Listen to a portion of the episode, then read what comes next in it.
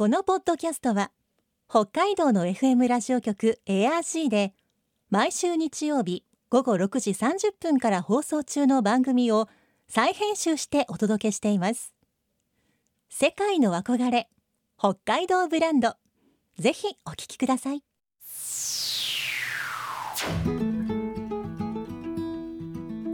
今世界から注目される北海道。この番組では北海道が世界に誇る自然文化産業などをピックアップ。北海道の持つ魅力や可能性をゲストの方に伺います。お相手は鈴木舞です。今回のテーマはアイヌ民族の食文化。アイヌ民族は日本列島北部周辺とりわけ北海道の先住民族です。アイヌ語古式舞踊文様など固有の文化を発展させてきましたが最近では民族共生象徴空間ウポポイのオープンや漫画ゴールデンカムイのヒットなどでさらに注目されています。先週に引き続き今週もアイヌ料理研究家でアイヌ女性会議メノコもしもし代表田原涼子さんにアイヌ民族の食文化について伺います。今日のお話のポイント鈴木舞のマイポイントは入り口。何の？世界の憧れ北海道ブランド。この番組はあなたの明日を新しく北海道創価学会の提供でお送りします。アイヌ料理研究家でメノコもしもし代表の田原涼子さんにお話を伺っていきます。田原さんよろしくお願いします。よろしくお願いいたします。まずはですねメノコもしもしの代表でもいらっしゃいますが、はい、このメノコもしもしとはどんな団体なんでしょうか、えー、あのまあアイヌ女性があのアイヌ女性らしくあの活動して自分たちの受け継いできた伝統文化を発信するそういったあの団体にしたいと思って立ち上げました。あのどういう活動をされているんですか？え当初はですね、あの私たちはアイヌ民族、そしてしかもあの女性の性を持っている。うん、まあそのことであのさまざまな今今までは歴史的にはまあよく圧や差別だとか偏見とかがあったりしたんですね。うん、でそういったことでせっかくもいろんなあの感性とかいろんな能力とか持ってるのがなかなか萎縮してしまって発揮できない、うん、そうそれでそうじゃなくてあのしっかりとその本来発揮できなかった能力を発揮していく、うん、まあ、そういうで誇りを持って生きていくそういった女性を作りたいっていう思って、はい、こういった会を作りました。メノコもしもしこれどういった意味がある言葉なんでしょうか？はい、メノコはアイヌ語であのまあいわゆる女性、うん、でもしっていうのが目覚めなさいっていう意味なんですよ。で、あ茅野茂さんの本に書いてあったのを見たんですけれども。はいその話というのはあの子供がねあの親に「ちょっと夜なんだけど井戸行って水を汲んできなさい」と言われてでその時にあの井戸水もね夜は寝てるんだから、うん、まずあの目覚めなさいって、うんうん、静かに言ってから汲むんですよって教えられて、えー、その井戸のところへ行ってね水のこと輪っかって言うんですけどね「輪っかもしもし輪っかもしもし」って言って水よ目覚めなさい、水よ目覚めなさいって言って目覚めたと思うところで水を汲んできたっていうのを聞いていやなんて素敵なんでしょうと思う、うん、そういう考えってすごい素敵と思う。だけどその目覚めるっていうのももしもしっていうのも可愛いでしょ？可愛いです、ね、はい、だからじゃあ私たちもアイヌ女性が先ほど言ったようにあの自分たちの能力をなかなか発揮できなかったけども、うん、そのアイヌのその先祖の持ってたあの素晴らしい伝統文化を発信することであの自分の能力に気づきエンパワーメントされるように私たちのあの会の名称を目のこもしもし女性が目覚めるよという意味でつけました。すごいこう意味としてもこう目覚めなさいっていうのがすごいこうハッとする意味合いですけれど、うん、そこにはそんなこう素敵なこう昔話もこう絡んでいるということなんですね。はい、まあこのその一つかと思いますがイランカラプテ弁当、はい、これ JR 札幌駅の駅弁として以前販売されてまして、はい、私も何度か実はいただいたことがあるんですが。ありがとうございます、はい、これイランカラプテ弁当を監修されていたそうですが、これ改めてどういった駅弁だったのか教えてください。はい。あの北海道でイランカラプテをですという言葉をあのおもてなしの言葉に「まあ、こんにちは」「おはよう」「こんばんは」っていうふうに使えてでそこの社長さんがですね、まあ、そのイランカラプテという言葉もとても気に入ってるし、うん、このことも応援したいのであの自分のところでもう札幌駅で、はい、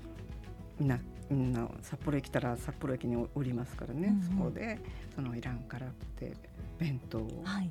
売りたいと、うん、それであの監修していただけないかと言われたんですよね。あじゃあもともとこう田原さんたちの方から発信したのではなくて、ね、こういうのを作りたいんだけれどと相談を受けて。あのその社長さんが言ってきたのは私たちその2017年にあのアイヌフードフェスティバルというのを、はい、あの札幌ピリカコタンで開催したんですよね。はいでその時にお弁当を作ったんですよ。でもその時はものすごいあのあの人が来てくれまして、はい、もうピリカコタン始まって以来じゃないかっていうくらい 来たんですけれども、はい、その即興に来ていただいてもうその弁当お弁当を見てぜひ作りたいっていうふうにまあ、言われたんですよね。あの JR 札幌駅のお弁当屋さんこう弁財亭とかの、あそこの方ですよね。はいそうです。ええー、その方が来てくれてて、はい、私たちのお弁当を見てもうぜひこれをイランカラプテ弁当にしたいということで。はいでもこうじゃあそこから始まってさあじゃあどんなこう内容にしようとかもいろいろ考えられたわけですよね。はいそうです本当にあのあの全部あいあいのあの伝統的な食材を使ったものを全部入れてもらいましたけれど、おはうが主食のようなものって言ってたんだけど、ええ、おはうは汁物だから絶対お弁当には無理だろうと思っていたのに、もうあそこの方が考えて、はい、これどうですかって言われて持ってきた時もうびっくりしましたね。あれ私もびっくりしました。こうおはうが汁物が煮こごりになって入っている。はい。すごいと思って監修するどころかこちらの方がびっくりしちゃう。そしてこうもちろんじゃあこうこんな料理を入れてこうこうじゃあ味付けはというのもこう田原さんたちがじゃ監修して、はい、何度も何度も、えー、監修しましたね。稲きびご飯入れたし、鹿肉も入れたし、はい、それからまあスカップも入れたし、でそのあの煮こごりのおはおも入れたしですね、で真ん中には昆昆布も北海ね、はい、昆布もアイヌの言葉ですね昆布、うんうん。うん、北海道の形にして本当に、それがちょっとアクセントにねこうビジュアルのアクセントになっておりましたね、えー、すごいなと思いましてね、まあ監修もしましたし相談もしましたけど、あちらの方も一緒に考えていただいて作っていただきました。じゃあもうお互いにすごい熱意を持って作ったお弁当だったんですね、まあ、駅弁としては初めてっておっしゃってくれた。すごい、はい、何度かいただきましたが美味しかったです。ありがとう美味しかえー、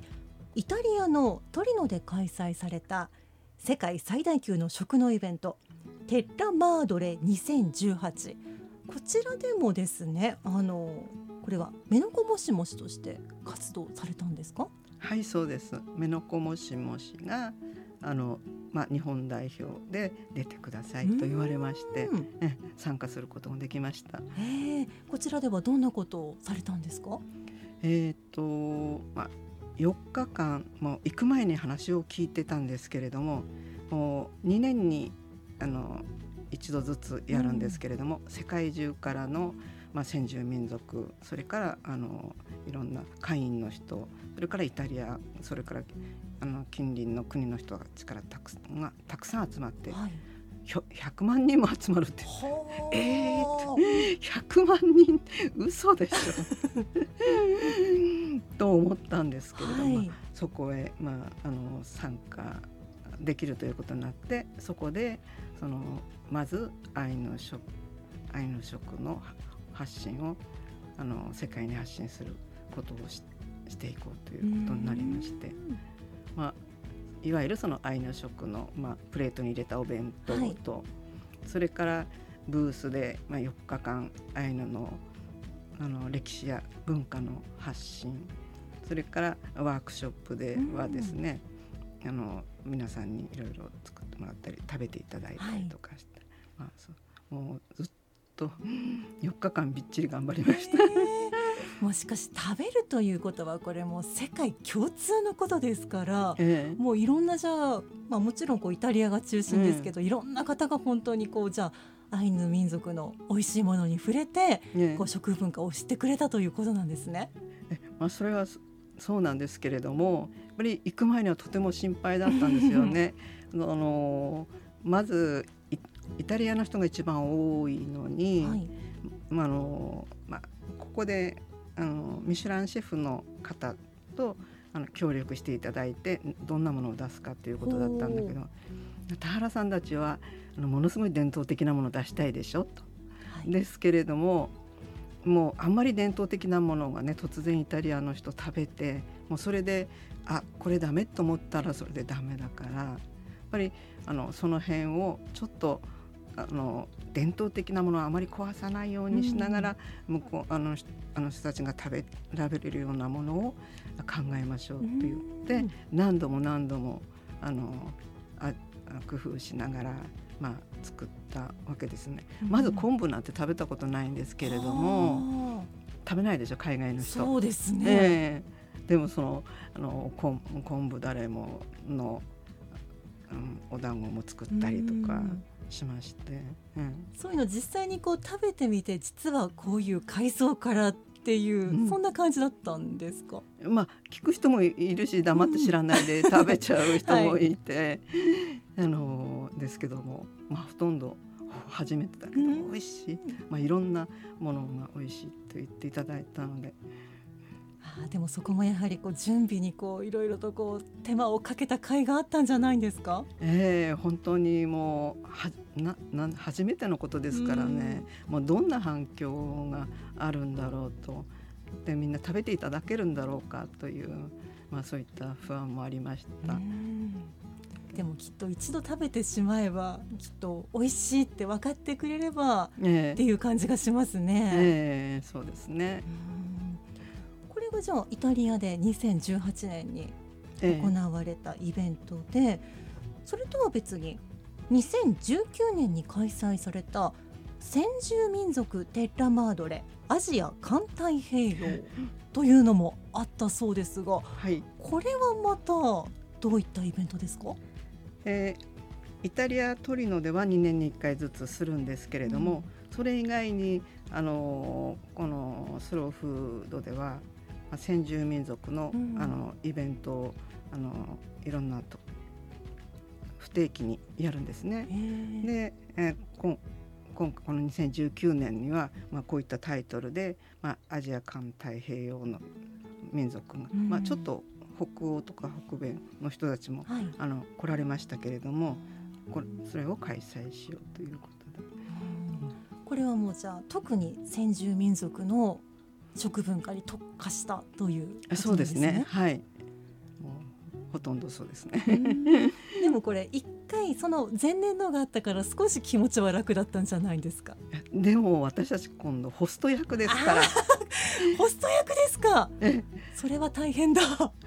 あの一定するのも大変初めての経験で大変ですけれど今度やっぱり迎えるということですからまあ、あのスローフードとの共催ですからあの向こうもすごい慣れてますからやってくれますけどやっぱり私たちは私たちホスト役としてのいろんな準備が必要なのでそれはそれ大変でしたけど、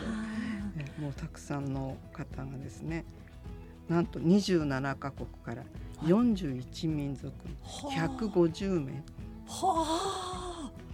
が来ました。来ていただきましたね。うん、じゃあもう実際にこう田原さんたちもこうじゃあ他の文化をこういろいろとこう触れ合って知る機会にもなったわけですよね。もちろんそうですね。もう、うん、もうえー、っとシンポジウムだけでも10本以上。4日間やったんですけども2日間は内部だけのあのシンポジウムとか。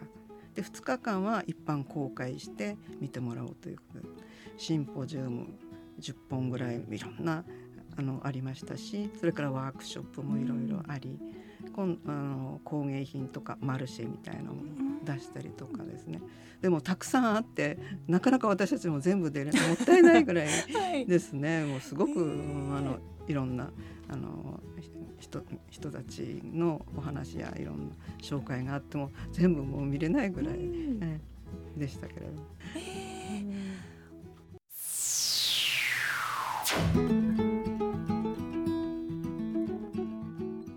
世界の憧れ北海道ブランド。今回のゲストはアイヌ料理研究家でアイヌ女性会議メノコモシモシ代表田原涼子さんでした。今日のマイポイントは入り口。私たちが新しい文化に触れる時その入り口として一番入りやすいのは食文化ではないでしょうか。2018年に札幌駅にて期間限定で販売された駅弁イランカラプテ弁当。これで初めてアイヌ料理に触れたという人は多いと思います。そして同じ年にイタリアでアイヌ民族の食文化は世界デビューを果たしました。まず最初に美味しさからその文化を知る。親しみやすい入り口ですよね。さてこの番組では皆さんからのメッセージをお待ちしています。番組の感想やあなたの思う北海道ブランドなどぜひお寄せください。クオカード3000円分を毎月抽選で1名の方にプレゼントしています。詳しくは番組のホームページをご覧ください。北海道ブランド。そこには世界を目指す人たちの知恵と情熱があります。来週もそんな北海道ブランドに元気をもらいましょう。ご案内は鈴木舞でした。世界の憧れ。北海道ブランドこの番組はあなたの明日を新しく北海道創価学会の提供でお送りしました。